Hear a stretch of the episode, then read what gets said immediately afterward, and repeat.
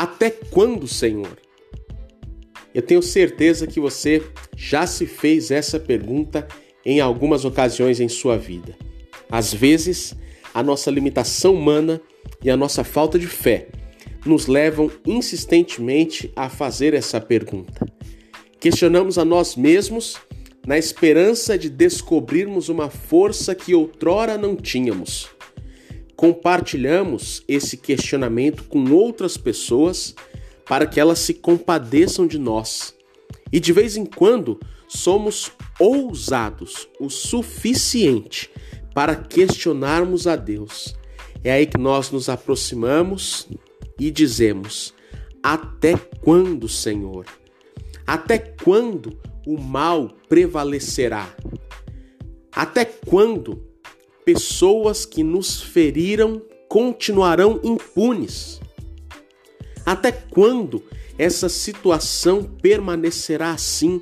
Até quando? Até quando? Até quando, Senhor? Sinceramente, não tenho resposta consistente e convincente para essa pergunta. Na verdade, não tenho a resposta que eu gostaria de ter. Afinal de contas, eu também tenho momentos em que olho para o céu e me pergunto: até quando, Senhor? Mas a palavra de Deus, a Bíblia Sagrada, nos dá algumas diretrizes importantes para enfrentarmos esses questionamentos. O salmista, por exemplo, é especialista em clamar ao Senhor. Até quando?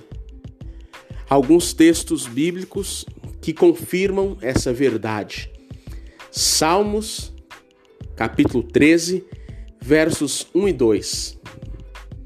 O texto diz assim: Até quando, Senhor, te esquecerás de mim? Será para sempre? Até quando esconderás de mim o teu rosto? Até quando estarei relutando em minha alma, com tristeza no coração a cada dia? Até quando o meu inimigo se exaltará sobre mim? Salmos 35, 17 diz assim: Até quando, Senhor, ficarás olhando? Livra-me da violência deles, salva dos leões a minha preciosa vida. Salmos 94, 3. Até quando, Senhor, os ímpios, até quando os ímpios exultarão? Veja, os profetas também clamaram. Abacuque, capítulo 1, verso 2 diz assim: Até quando, Senhor, clamarei pedindo ajuda e tu não me ouvirás?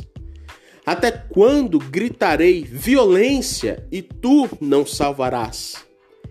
Jeremias 4:21 Até quando terei de ver o estandarte do inimigo e terei de ouvir o som da trombeta? Diante disso, eu quero compartilhar algumas considerações com você. Primeiro, até podemos questionar até quando, mas nem sempre teremos respostas. O salmista e os profetas não tiveram respostas. Em segundo, enquanto questionamos, precisamos nos lembrar: Deus está agindo, Deus está trabalhando. Terceiro, se Deus está agindo, é porque Ele tem propósitos.